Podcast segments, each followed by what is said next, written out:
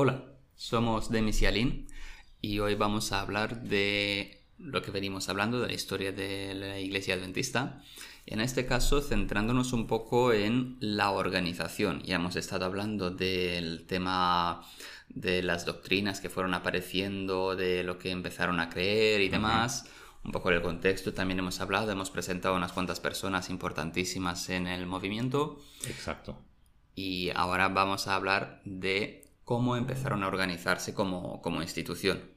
Y vamos a, situarnos un poco también eh, históricamente, porque mm, hasta ahora es verdad que hemos hablado de, temas, con doctrinas que surgen en la primera parte de la historia de la Iglesia, pero hemos estado yendo y viniendo todo el rato a lo largo de, de, un eje temporal, ¿no? muy, poco delimitado.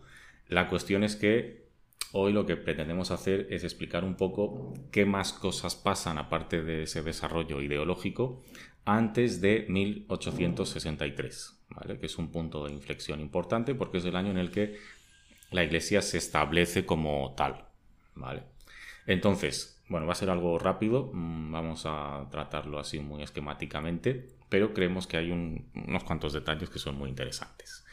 Y para eso vamos a volver al principio del todo, muy poquito, a esa famosa conexión cristiana de la que ya hemos hablado eh, muchas veces. De donde venían eh, James White. James White y, Joseph Bates, por lo menos. O sea, estos dos seguro que venían, venían de ahí. Y, bueno, y muchos más que lo dijimos eh, al principio, muchos milleritas eh, venían de la conexión cristiana. Y como ya hablamos en su momento, la conexión cristiana se caracterizaba por, en verdad, por no ser nada. O sea, no, no era una iglesia, era un conjunto de gente y el, el propósito que tenían, cito textualmente lo como lo explica George Knight, eh, la conexión cristiana no aparece tanto para establecer doctrinas peculiares y distintivas, sino para garantizar en favor de individuos e iglesias más libertad e independencia en relación con asuntos de fe y práctica, para librarse de la autoridad de credos humanos y de las cadenas de formas y costumbres establecidas para hacer de la Biblia la única guía de los creyentes exigiendo para todo individuo el derecho de ser su propio intérprete para juzgar por sí mismo cuáles son sus doctrinas y requerimientos y en el terreno de la práctica seguir más estrictamente la sencillez de los apóstoles de los cristianos primitivos. Esto que acabas de leer es de un libro de George Knight que se llama Nuestra organización. Exacto. Que va en pack con el que presentamos al principio sobre nuestra identidad. Sí que son unos libros buenísimos que recomendamos. Y me hace gracia que este primer capítulo, donde empieza a hablar de la, de la conexión cristiana, sí. El nombre del capítulo es La organización es el diablo. Exacto, exacto. Creo que resume muy bien. sí, sí, porque para la conexión cristiana, la organización era el diablo. Y los adventistas empiezan, empiezan creyendo, creyendo eso también. Bueno, esos proto-adventistas, ¿no? Eh, a mí me encanta, ¿no? Esto que acabo de leer. Suena genial, suena fantástico. Es, es, como. E, eran un poco como. A lo mejor digo una barbaridad, ¿no? Ahora, pero como. La izquierda, ¿no? Que se caracteriza un poco por, por esa ingenuidad, por plantearse cosas que suenan genial. Pero luego vamos a ver que en la práctica, pues muchas veces lo ideal no funciona. Eh, bueno, volviendo a la conexión cristiana, eso, para ellos la organización era el diablo. ¿Y en qué consistía pertenecer a la organización eh, cristiana? Lo único que les unía, lo que funcionaba un poco como aglutinante del movimiento, eran una serie de publicaciones en las que cada uno escribía lo que le parecía, es decir, lo que él, como único intérprete de la Biblia, consideraba que la Biblia decía. Y eso pues circulaba entre ellos y se iban contestando y se iban criticando y se pues no es tal y no es cual, ¿no? Esto era literalmente internet en analógico. Literalmente. Eran los pioneros. de, los blogs, de, los comentarios de Facebook, de... Sí. Los hilos de comentarios, bueno, de Facebook o de Reddit sobre todo. Sí, sí, sí, sí. Reddit tiene una cosa que Facebook no tiene. Ahora Facebook lo ha puesto, que puede responder a un comentario anterior, sí, sí, sí. pero solo un nivel. también, sí, sí. Reddit es infinito, ¿no? Es, infinito, o sea, puedes tienes la respuesta, la respuesta, la, respuesta, la respuesta, la respuesta, la respuesta, la respuesta y se ramifica en una conversación infinita. Donde cada uno tiene algo que decir y es su propio intérprete, su propio... Bueno, no necesariamente intérprete de la Biblia, pero ah, su propio este garante de la verdad o de cómo son las cosas. Esto es así porque lo, digo yo, ¿no? Eh, más o menos es el argumento supremo. un poco. Eh, por desgracia, porque también es verdad que Internet ha decaído un poco precisamente porque pecaba de ese mismo optimismo. Exacto, exacto. En los 90 Internet también tenía ese optimismo de que nosotros ahora que tenemos acceso a toda la información y a todas las mentes del mundo, eh, avanzaremos drásticamente en el camino a encontrar la verdad. Y, no. no.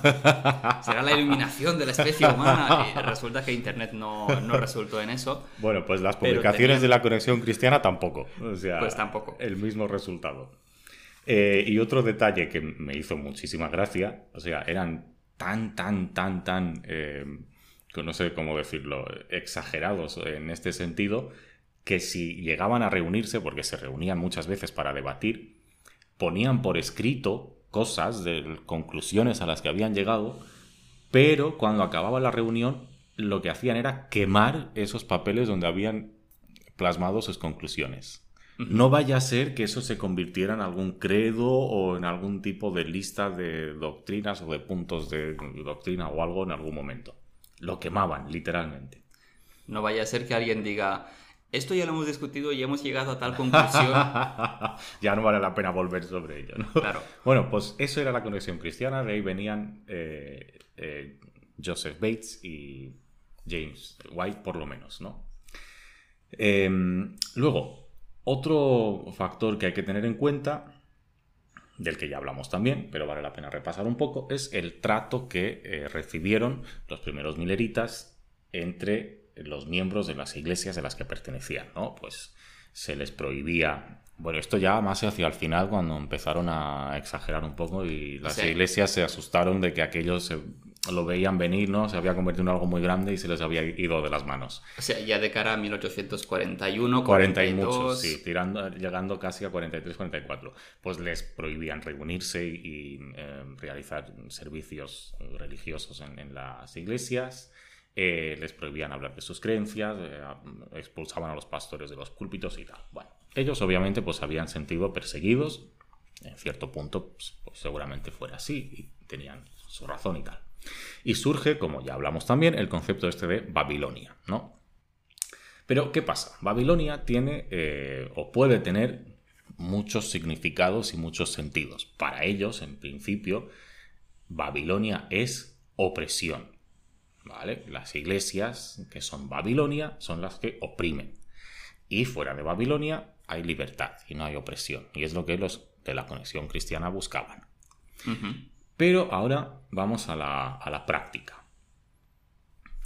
Hablamos también ya de la, del concepto este de la puerta cerrada, que lo presentamos en, su momento como eh, una doctrina eh, muy contraria a, lo de fuera, ¿no? Eh, sí. Mm, busco una palabra que ahora mismo no me sale. Como que eran muy introvertidos, ¿no? Denominacionalmente. Nosotros. esa es la palabra. Muy bien, muy bien. Vale. Pero en verdad, la, la puerta cerrada fue un primer paso hacia la apertura. Porque ¿en qué consistía la puerta cerrada? Consistía en creer que ellos tenían la obligación moral de predicar esas conclusiones, esas doctrinas, ese mensaje de los tres ángeles que ya hemos hablado y mucho, a los demás mileritas, ¿vale? Solo a los demás mileritas, no a todo el mundo. Pero ya era un pasito, ¿no? Nosotros creemos esto, esto y tenemos la obligación de predicárselo a alguien, pero solo a los demás mileritas. Entonces, en este intento de em, predicar sus convicciones a otros, empiezan a ver que surgen en la práctica algunos problemas. Que esta ideología de, oh, somos libres, cada uno interpreta, no sé qué, pues tiene sus fallos, ¿no? Em, por ejemplo, uno en una congregación, en una iglesia, de repente decía, pues yo tengo un mensaje. ¿No? Y él empezaba ahí a predicar y tal, y tal, y tal. Y lo que tú decías, ¿por qué? Pues porque lo digo yo.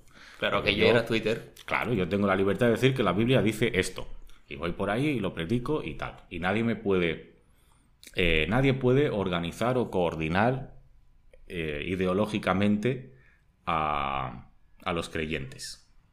Otro problema que tenían era que la gente que tenía esta vocación de, predicar, de ser misioneros y tal, pues vivían en la más absoluta miseria. Nadie se encargaba de ellos, no tenían ningún tipo de protección, de, no, tenían eh, sostén financieramente, podía pasarles cualquier cosa en cualquier mm, rincón de los Estados Unidos por donde iban, nadie se enteraba de nada, se iban a, eh, asumiendo el riesgo totalmente por, por sí mismos. Y eh, otra cosa que sucedía era que em, yo iba a la iglesia de Castellón, en la iglesia de, Castellón hacía alguna barbaridad, de la iglesia de Castellón me echaban y me iba a la de Valencia. Y como los de Valencia pues no se enteraban que yo venía de la de Castellón, lo que había hecho en Castellón, pues me admitían en Valencia. Y así había una serie de personajes que iban circulando de iglesia en iglesia liándola y nadie podía eh, decirles nada porque no había ningún tipo de control sobre nada. Me imagino que había también algún predicador que iba timando a la gente o algo. Pues Tenía que haber alguno, seguro. Seguramente, seguramente, seguramente. Entonces, eh, se dan cuenta que Babilonia, aparte de ser opresión, también tiene la otra cara de la moneda, que es Babilonia, es el caos. Entonces, muchas veces, huyendo de la opresión, se acaba en el caos. Y dentro del caos había que poner orden. Orden, exacto. Y aquí eh, hay algo muy interesante que es eh, la, actitud que tenía, por lo menos según nos cuenta eh, George Knight, la actitud que tenía James White frente a otros. Porque, un detalle, todo esto se da en, um, en un ambiente de mucho debate y de mucha polémica y mucha oposición. O sea, había de todo menos, unidad, ¿no? Aquello de que, bueno, el Espíritu Santo, no sé pues no.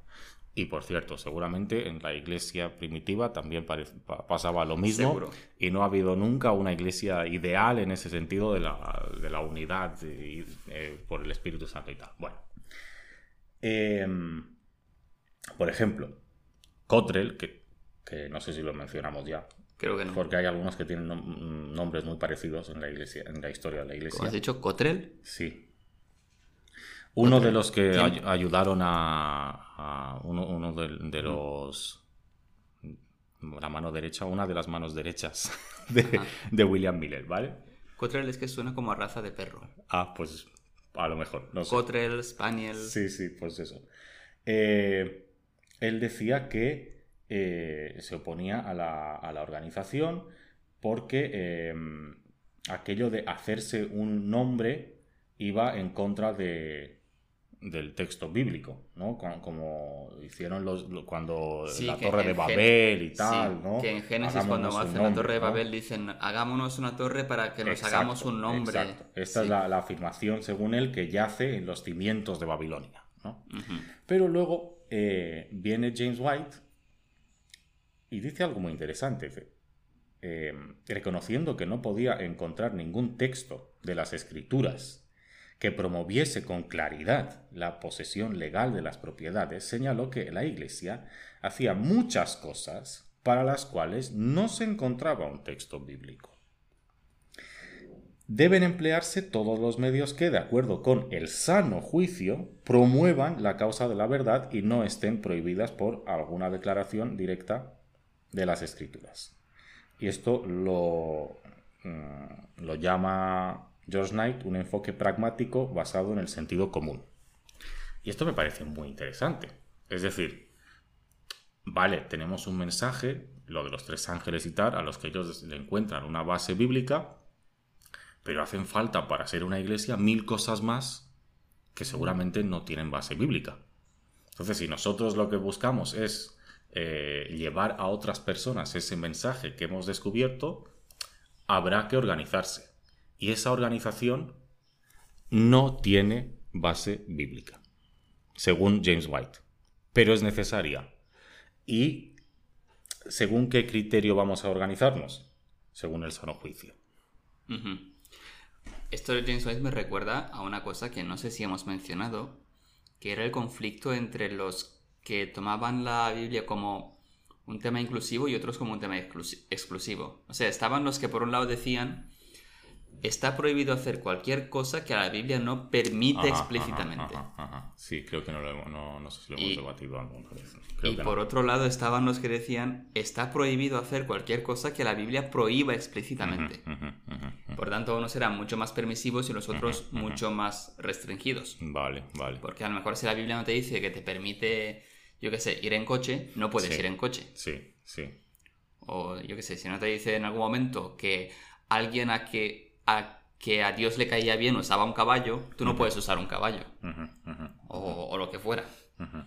O llevar sombrero, o yo qué sé, cualquier cosa. James White se sitúa entre un poco los más permisivos, ¿no? En plan, donde Dios no nos dice nada, pues habrá que usar el sano juicio para ver si, si lo hacemos o no. Exacto.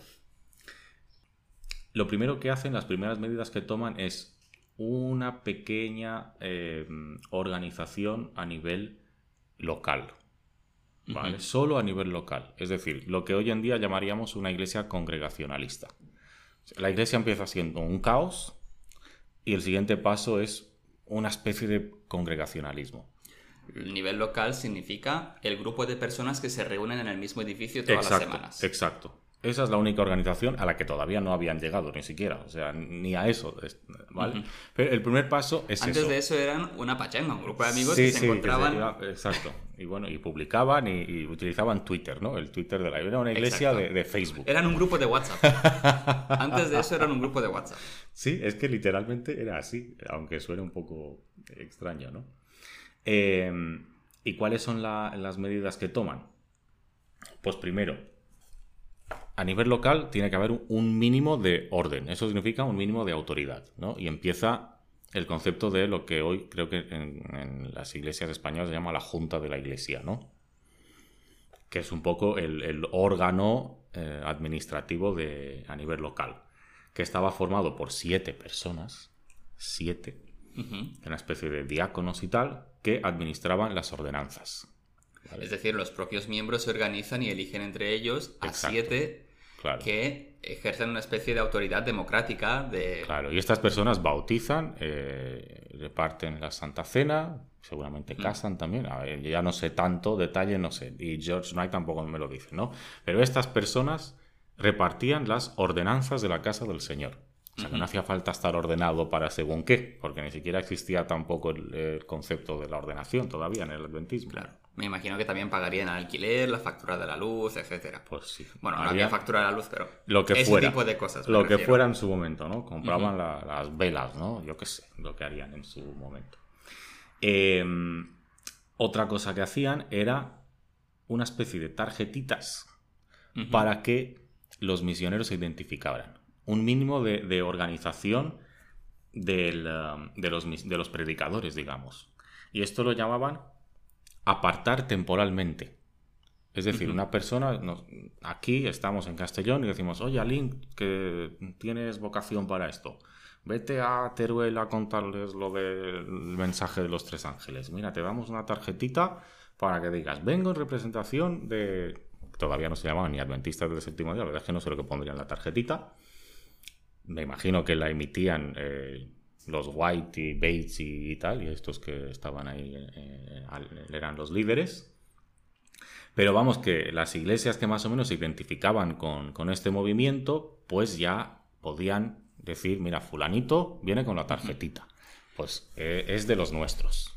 Has mencionado aquí a White, a White y Bates como líderes. Sí. Pero estos, o sea, no eran líderes porque tuviesen un título de líderes como tal, simplemente eran los que tenían más seguidores en Twitter, por así decirlo. simplemente había más gente dispuesta a, reconocer su autoridad. Sí, que estos tíos saben de lo que hablan. Sí, y, sí, sí, Y tienen una cierta coherencia con, con la mayoría de nosotros. Sí, sí, sí, sí, sí. exacto, exacto. Era, era, sí, era, un liderazgo muy carismático. Sí, sí que podemos hablar ahora en un rato, si quieres, del tema de cómo suelen evolucionar los movimientos religiosos hasta convertirse en una iglesia, que empiezan siempre, como, casi siempre, con, como movimientos liderados por un líder carismático. Y en cierto caos. Sí.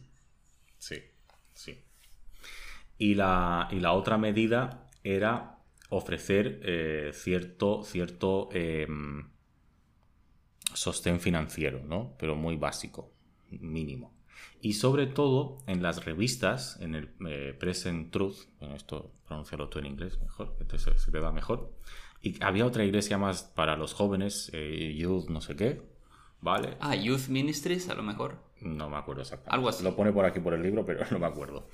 Eh, y, y, muy curioso, algo a lo que los adventistas estamos súper familiarizados, que es la famosa escuela sabática, ¿no? Eso fantástico que hacemos cada sábado en la iglesia. Pues eso empieza ahora como un intento de ofrecer eh, cierta coherencia ideológica, ¿no? De evitar que eso de que cada uno se levante en la iglesia y pues yo creo que esto es lo que dice la Biblia. Yo creo que pues desde los líderes lo que hacen es en estas revistas eh, cada tanto tiempo no sé si era como ahora que proponían un tema, unos temas de debate o simplemente escribían un pequeño ensayo, pero eso se estudiaba el, en el sábado y es lo que se acaba convirtiendo en la escuela sabática. unos articulitos que van apareciendo en estas revistas que ellos publicaban y que circulaban entre, entre ellos.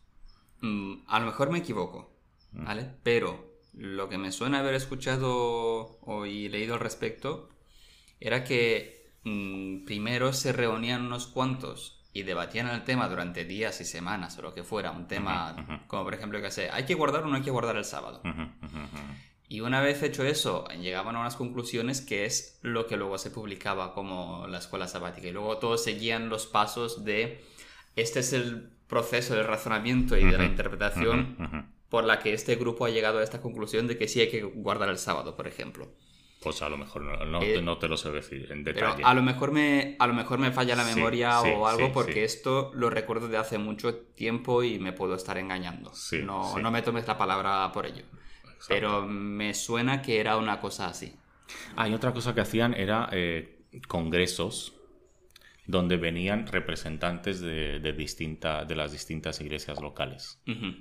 Entonces tenemos los congresos, que ahora son súper típicos y están súper jerarquizados y la iglesia tiene desde a, cada, nivel hasta la conferencia general, ¿no? Pues empieza con esto, congresos de representantes de las iglesias locales.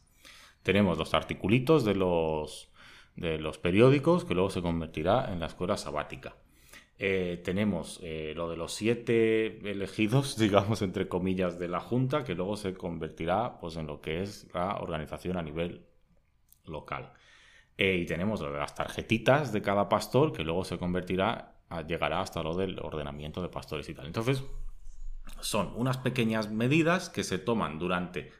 Esto pasa, todo esto, en el corto periodo de tiempo desde 1844 eh, hasta principios de los años 50. O sea, durante los primeros 10 años aproximadamente, digamos, ¿no? Que como que empiezan a salir del caos un poco. Pero solo con estas pequeñas medidas. Luego, a principios de los años 50 y hasta, durante los siguientes 10 años, que eh, superan también el tema de la puerta cerrada y empiezan a, abrirse, ya no so, incluso eh, se envían misioneros fuera de, los Estados Unidos, em, se dan cuenta que esas pequeñas medidas que habían tomado a nivel local, de nuevo, la realidad... Son insuficientes. Exacto, los lo supera, la realidad de nuevo. Y los problemas que tienen son parecidos, pero ya se vuelven un poco más, más complejos, ¿no? Otro problema interesante que aparece es que la iglesia empieza a tener muchas propiedades. Está eh, el sanatorio, el sanatorio creo que no estaba todavía, el de Battle Creek. Pero vamos, tenían iglesias y tenían sobre todo eh, imprentas, eh, editoriales o no sé cómo se Sí, donde imprimían periódicos y revistas sí. que es en torno a lo que public a lo que giraba todo. Exacto, exacto. Em, entonces, claro, eso de quién era, quién respondía por eso. Había que pagar unos impuestos, a quién pertenecía. Pues para solucionar ese tema, la iglesia se tenía que convertir en algo que fuera reconocido por el Estado como tal. Hasta entonces no era nada, era eso, el grupo de WhatsApp. Pero el grupo de WhatsApp no puede poseer iglesias, ni imprentas, ni cosas. Claro, yo, o sea, yo a título personal puedo tener un blog y una cuenta de Twitter claro. y, de Facebook. Claro. Pero para yo a título personal imprimir una revista que luego vendo. Exacto. Eh, ya es un lío que es mucho más fácil si hay una institución que imprime esa revista. Exacto. Una empresa o un algo. Exacto. exacto. Sí. Exacto. Ese es el principal, uno de los principales problemas que tenían a quién pertenecían las propiedades, todo lo que habían acumulado. Eh, que tampoco era gran cosa. Tampoco era gran cosa, pero ya era, bueno, eran ya tres mil y pico de personas, algo, algo tendrían. Eh, los pastores, o lo que fueran, ¿no? Porque eh, lo que fueran era muy diferente a lo que son hoy en día, ¿no? Pero llamémosles pastores. La gente que iba por ahí predicando lo de los tres ángeles, seguían estando en la miseria, ¿vale? Seguían estando eh, si no tenían sueldo, no tenían ningún tipo de apoyo financiero. Bueno, eso mínimo que se les había asignado, ¿no? Em, otra cosa que sucedía muy interesante es que había partes de los Estados Unidos, como por ejemplo la zona de Michigan, que es donde se acabó centralizando todo, había muchos pastores. Pero había otros estados donde había muy poquitos. A, lo mejor había muchos miembros, pero había pocos pastores.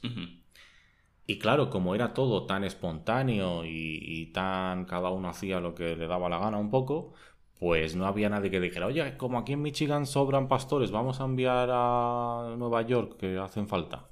Eso no se podía hacer. Y había que solucionar ese problema también. Y seguían teniendo el problema de eh, los feligreses que se movían de una congregación a otra y no sabían lo de ir, me voy de Castellón a Valencia, el de Valencia pues no sabe lo que yo he hecho yo en, eh, en Castellón, ¿no? Y esto había que solucionarlo.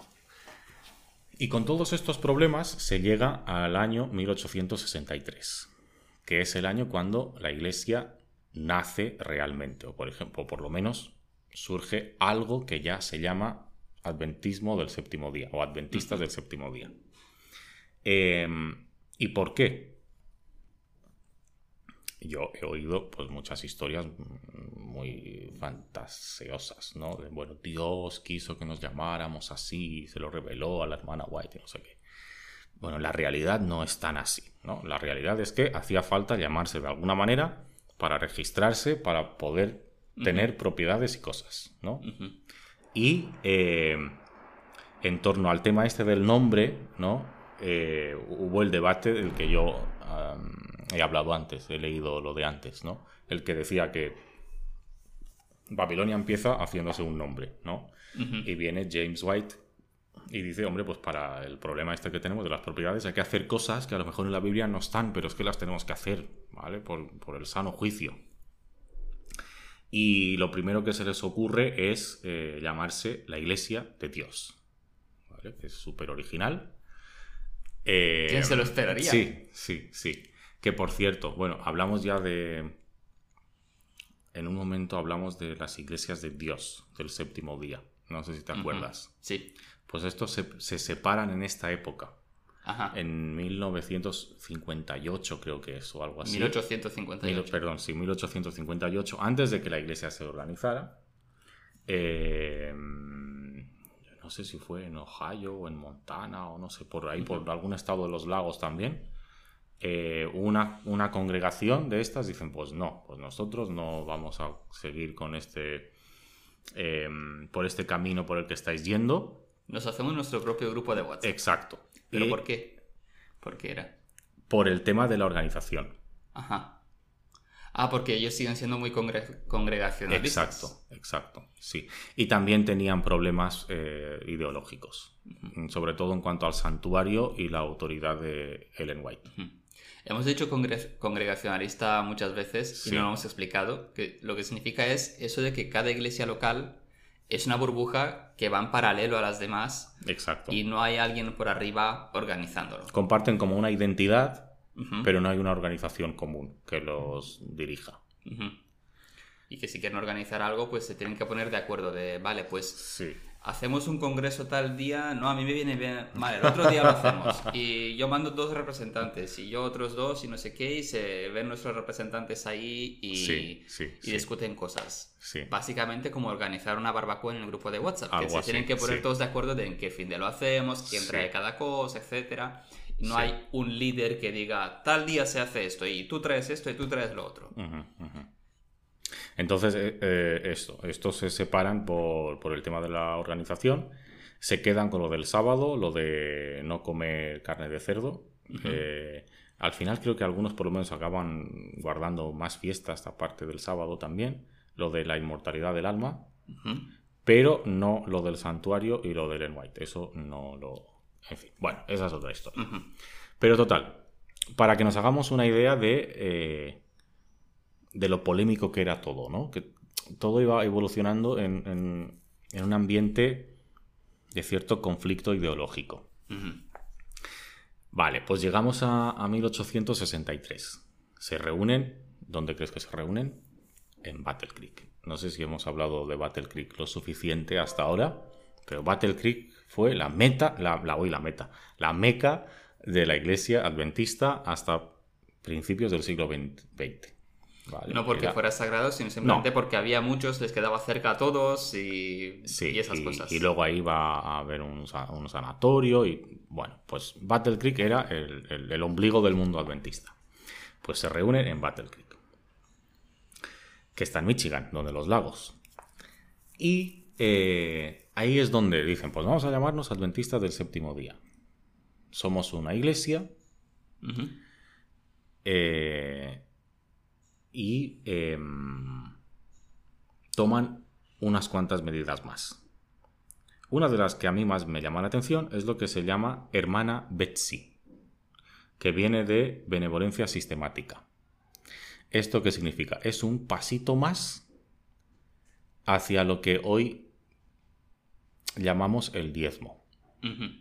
Entonces, ¿Cómo hacemos para que los pastores tengan un sostén financiero? Pues hemos empezado saliendo de ese caos absoluto con cierta financiación mínima. El siguiente paso, sin llegar todavía a lo de los diezmos, es la hermana Betsy. Y la hermana Betsy consistía en, pongamos mm, un ejemplo, pues cada mes cada hermano varón de la congregación tiene que aportar 7 euros.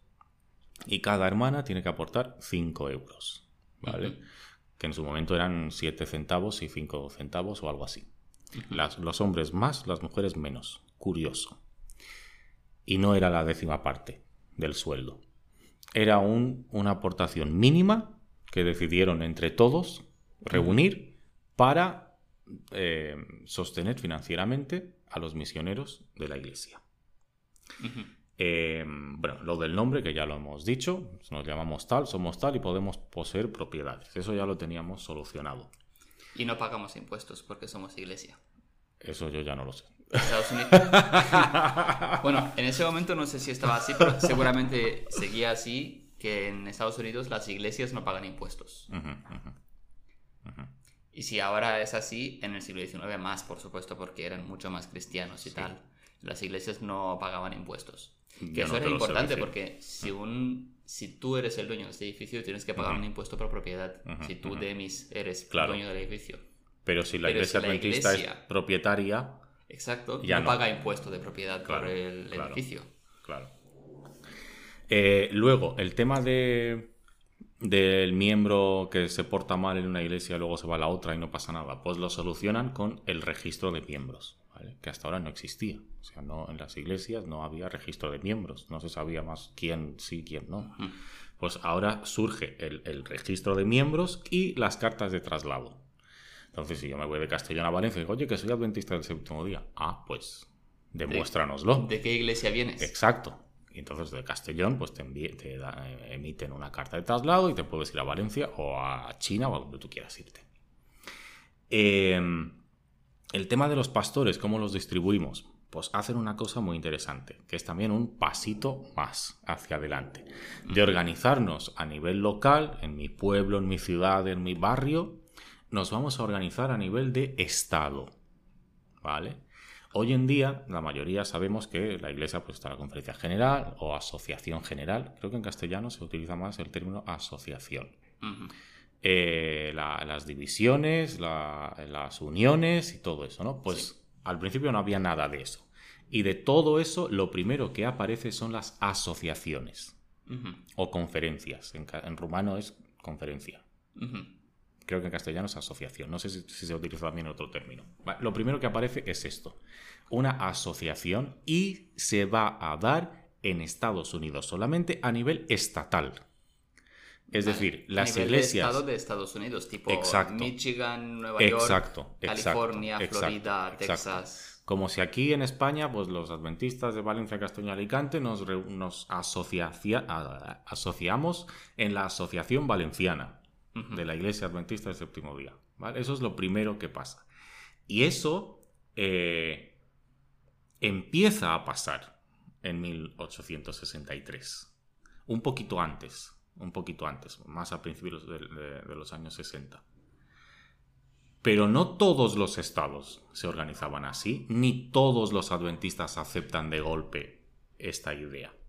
Empiezan en Michigan, alguno más por esa zona de los lagos, donde eran un poco más, eh, tenían una mentalidad más centralista, digamos, pero en la costa del Atlántico eran más conservadores en el sentido de que em, tardaban más en adoptar las medidas estas centralistas. Defendían más el modelo tradicional para ellos, congregacionalista. Eran más partidarios del caos que del orden, digamos. De hecho, muchas veces eh, eh, en, las memorias de Ellen White habla de los viajes al este, que al este significa irse a Nueva York, de Michigan a Nueva York. Eso era irse al este, a lo que es la, Nueva Inglaterra, lo que se llama esa zona. La Nueva Inglaterra está más arriba de Nueva York, más al norte. Es, claro, son todos esos pequeños estados que están ahí en, el extremo ese. Entonces Michigan está en los lagos y se, iban al este, pues se iban a, esa parte de Estados Unidos, que es donde habían empezado. Para que nos entendamos, Michigan está en Estados Unidos en la mitad de arriba. Donde, los, donde los lagos, esos grandes que hay entre Estados Unidos y Canadá. Eh, entonces, eso, el pasito de las asociaciones a nivel estatal. Todavía no hay una asociación general que lo coordine todo. Hay asociaciones a nivel estatal. O creo que, o creo que en 1980, o sea, en 1863 ya hay una asociación general. Puede ser. Sí, sí, sí. Había empezado un poco antes, lo de las asociaciones a nivel estatal, que no, pero, pero no, era, no era algo uniforme, ¿vale? Todavía estaba todo haciéndose. Em, registro de miembros, de tal. Bueno, y luego hay un concepto de, de, James White también, que como vemos es el que siempre tiene, tiene las ideas que acaban triunfando, como tú decías, ¿no? El, que más seguidores exacto, tiene en Twitter. Exacto de firmar un pacto como iglesia. ¿no? Es decir, bueno, pues Alín, yo y fulanito nos comprometemos a creer esto y hacer esto y tal. Pero creo que eso no, no tuvo mucho, mucha continuidad. No, no, no. Em, y nada, pues básicamente esto es lo que sucede desde 1844, cuando empieza todo, hasta 1863, cuando ya oficialmente la iglesia nace como sí. Y tenemos en ese momento 3.500 miembros y a ver si tengo por aquí apuntado, no sé cuántos. Y 125 congregaciones. Que nos sale a una media de Ahora te digo, 3.500 partido 125, 28 personas por congregación de media. Sí. Grupos de WhatsApp. Sí, sí, sí, sí. Un grupo de WhatsApp de 28 personas, yo lo, yo lo veo, he estado Incluso más. pues eso era la iglesia al principio. Em, A mí lo que más me llama la atención de todo esto son, bueno, un par de cositas. Primero, la postura de James White me parece mm, muy interesante. ¿no? Ese pragmatismo, es decir, pues, vale, sí, eh, la Biblia, todo lo que tú quieras, pero en la vida real hay que solucionar problemas y tenemos el sentido común y ese sano juicio y lo tenemos que utilizar. Acertaremos más o menos, pero no podemos huir de esa responsabilidad. Y eso que él venía de la conexión cristiana, que eso que él venía, exacto, Los que más se oponían al tema de organizarse. Pero yo creo que en, al momento, en el momento en el que tuvo que, convertirse en líder, se da cuenta de lo que eso significa y, de que la, la, para que algo funcione hace falta un mínimo de, organización. Eso me recuerda un poco a una cosa que decía el humorista este, eh, Javier Cansado. Es un humorista español que ya, ya, está muy mayor y tal, y ha tenido mucho éxito y ha ganado bastante dinero. Él decía que cuando era joven era comunista. Hasta que empezó a ganar dinero y ahora es socialdemócrata. y, seguirá evolucionando. uno, es comunista hasta que empieza a pagar impuestos. Entonces se vuelve más socialdemócrata o se vuelve de derechas. O hasta que funda su propia empresa. Cuando uno funda una empresa y empieza a pagar los impuestos como empresa, dice, ahora es que soy de derechas. Sí. Eh, otro, otra idea que me llama la atención, que va muy ligada a la anterior, la iglesia no es la organización de la iglesia. O sea, la organización es necesaria, pero la organización es lo que nosotros hemos querido que sea. ¿Vale? No es algo que Dios quiera que sea así. No es que Dios quiera que haya divisiones, uniones y asociaciones. ni, juntas, ni, ni, bueno, los diáconos y los prepitos, pues como salen en el Nuevo Testamento, pues nos van a decir, no, es que, vale, vale, eso sí. Pero todo lo demás, incluso lo del diezmo, muy interesante. O sea, para los primeros adventistas el diezmo les daba igual. Ellos simplemente veían que había una necesidad de apoyar eh, financieramente a sus misioneros y hacían lo que podían para eso. La finalidad era esa. No es que Dios nos exija el 10% de nuestros ingresos y si no se lo das a Dios, no. No, no. Eh, la iglesia necesita dinero y hay que organizarse para que la iglesia disponga de dinero. Que ahora creemos que mediante el diezmo, pues vale. Pero el diezmo no es algo sagrado. No es que Dios lo quiera así, no se puede de otra manera. O por lo menos no lo era todavía. No lo era todavía, pero es que el hecho de que estos adventistas, que eran adventistas también, no lo creían así. Es decir, para ellos había una necesidad y encontraron una solución. Primero, una financiación mínima. Después, la famosa hermana Betsy esta. Eh, y luego ya vendrán los diezmos. Pero quiero decir que lo único que hay de verdadero en esto es que para llevar ese mensaje, si creemos que tenemos algo que decir al mundo, pues hace falta que la gente que lleve ese mensaje necesite cubrir sus necesidades. Hace falta que alguien lo pague. Exacto, muy bien. ¿Vale? Eso es lo único real y verdadero. ¿Cómo lo haremos? o cómo lo hacemos es algo que hemos decidido nosotros, por ese sano juicio que decía James White, pero no podemos convertir esa decisión nuestra, humana, en voluntad de Dios. Yo creo que eso también es un proceso muy natural. Sí. Y seguramente gran, mucho, muchas partes de la Biblia se escribieron así. Gente que empezó a implementar soluciones y al final se las atribuyó a, a Dios. No me acuerdo de dónde viene el la idea de que un poco eh, los eh, ancestros, o sea, en un momento en el que nuestros tatarabuelos o quien fuera encontraron una serie de soluciones prácticas que funcionaban y después de unas cuantas generaciones eh, esos adquieren un carácter como más que humano y que muchas tradiciones religiosas se originan de esta manera. Los ancestros nos enseñaron, nos dijeron, nos tal, sí, sí. Y luego está el proceso natural. Eh, esto si lo comparamos con el proceso natural que siguen las eh, instituciones en general. Casi todas las instituciones religiosas empiezan, como decíamos, con un líder carismático que, que moviliza a un grupo de gente.